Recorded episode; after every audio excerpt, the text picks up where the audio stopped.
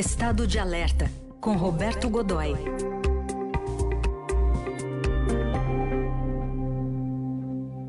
Para falar dessa guerra na Ucrânia que já chega hoje a 43 dias. Godoy, bom dia. Bom dia, Heisen. Bom dia, Carol. Bom, bom dia. dia, amigos. Godoy, é uma guerra que, em que também há soldados de várias nacionalidades dos dois lados. Tem gente por ideal e tem gente por dinheiro? Pois é, veja só, essa guerra tem a capacidade de resgatar é, vários modelos de, de, de, vários modelos militares que a gente considerava de alguma forma é, restritos a, a, conflitos menores, restritos a, a, a, conflitos como, por exemplo, os conflitos, as guerras civis da, da África Central, ou coisa assim. E, no entanto, o que a gente está vendo é que eles ainda estão ativos, fortes, esses modelos, né? É, no Ocidente e, e, no meio da Europa, no meio da, do, enfim, do continente europeu. E o que a gente pode destacar como muito significativo desse, desse viés é a participação de soldados profissionais, aquilo que a gente chama popularmente de mercenários. Né? Então, eles estão atuando dos dois lados.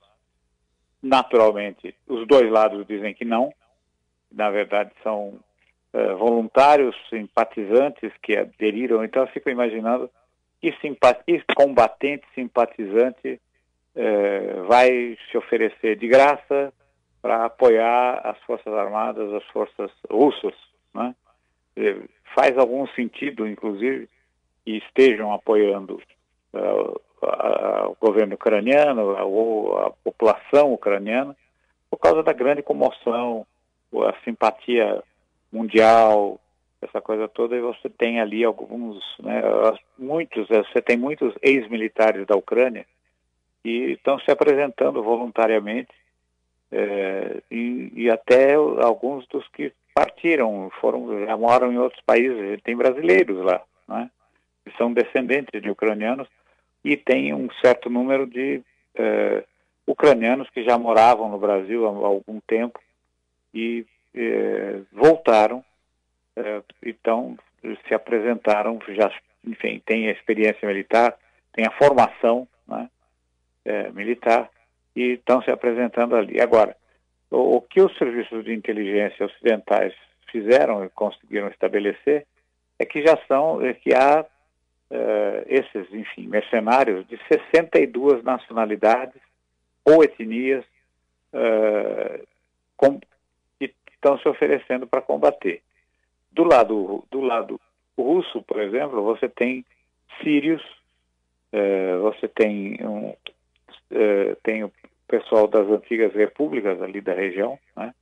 sérvios principalmente, e a gente aí lembra uma coisa curiosa, os sérvios são é, abastecedores do mercado de mercenários do mundo há mais de mil anos. Né?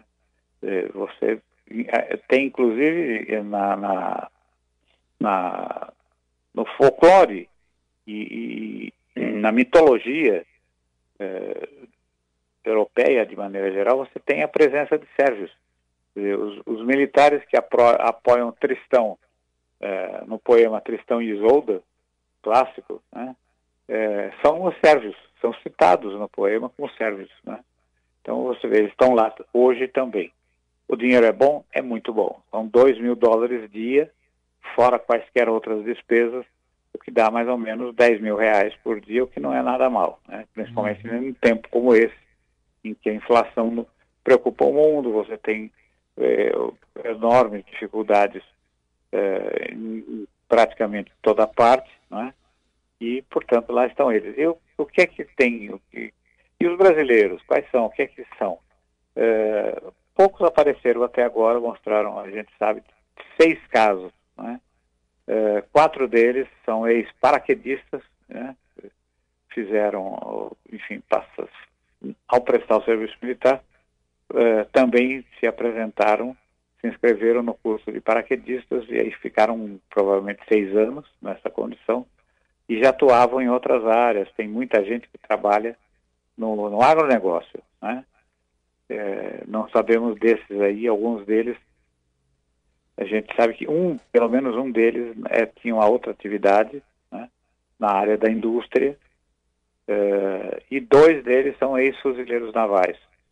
Estão lá, estão lá, mas como voluntários, do lado ucraniano. Hum. Né? E alguns deles até se apresentaram por aí. O que, é que eles têm que ter? Um curso de qualificação. Uh, ah, sim, e há, você tem o mercenário dentro do processo, um mercenário, o mercenarismo dentro de um de outro, eh, do ponto de vista militar. E é, são os que, eh, de várias outras nações, que já tinham passado pela legião famosa, Legião Estrangeira da França, ou estavam na Legião Estrangeira da França, e que simplesmente desertaram e estão lá eh, atuando, tanto de um lado como de outro. Né? A qualificação deles é a formação de um infante, de um, de um soldado de infantaria é, de primeira linha, é, e daí para frente é o seja lá o que Deus quiser. É, com os seus é, 10 mil reais no bolso, dá para encarar, né? Hum. E, e, é interessante esse contexto que você faz, porque a gente está vendo essa guerra de narrativas, né? O, a Rússia sempre tem dito que, por exemplo, aquele massacre em Bucha ou em outras cidades, ah, não são soldados russos, né? São mercenários, são grupos é, que estão ali é, fazendo esse tipo de né? ataque, né? é, fazendo um ataque mais agressivo, colocando a culpa na Rússia. Ou seja, eles estão lá, mas eles estão dos dois lados. É, enfim, e, e há de se ponderar o peso que eles têm nessa guerra também, né?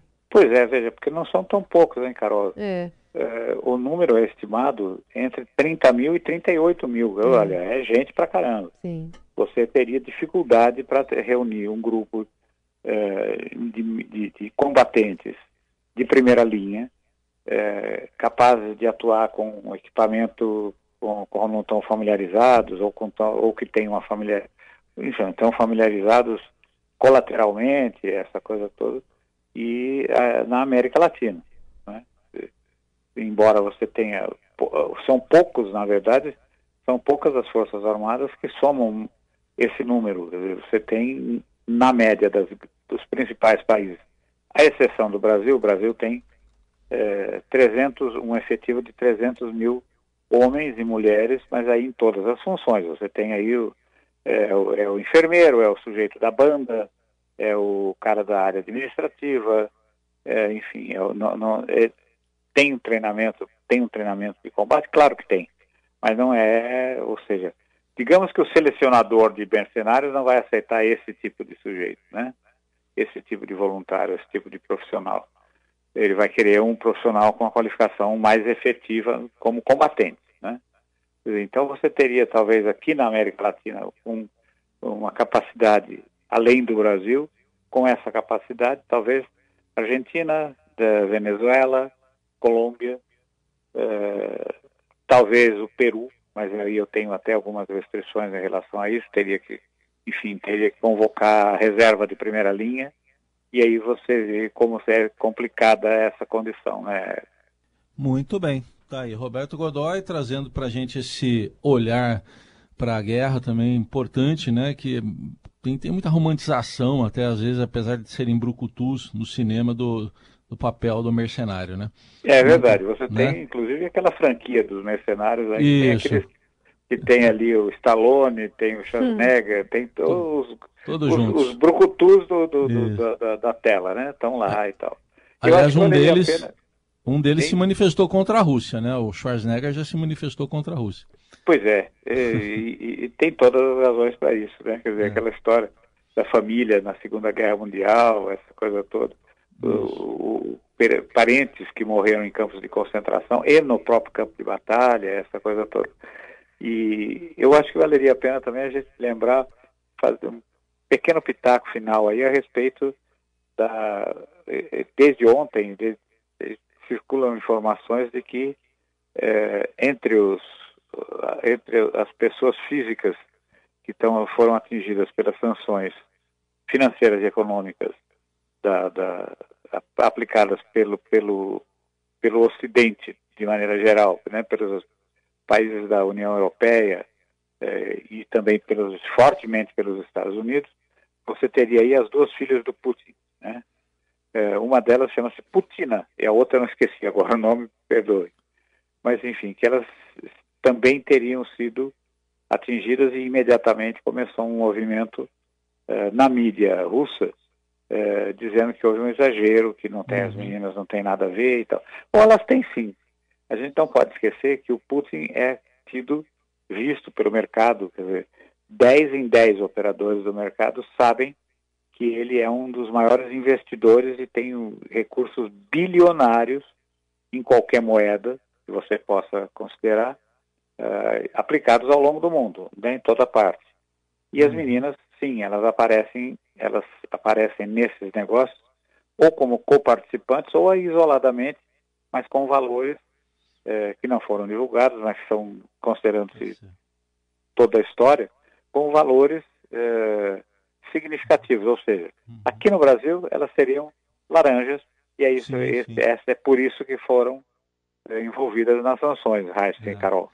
Muito bem, com isso, Godoy também já responde uma dúvida do nosso ouvinte, o Garcia, quem a gente agradece. Godoy, obrigado, até mais. Um grande abraço, bom fim de semana.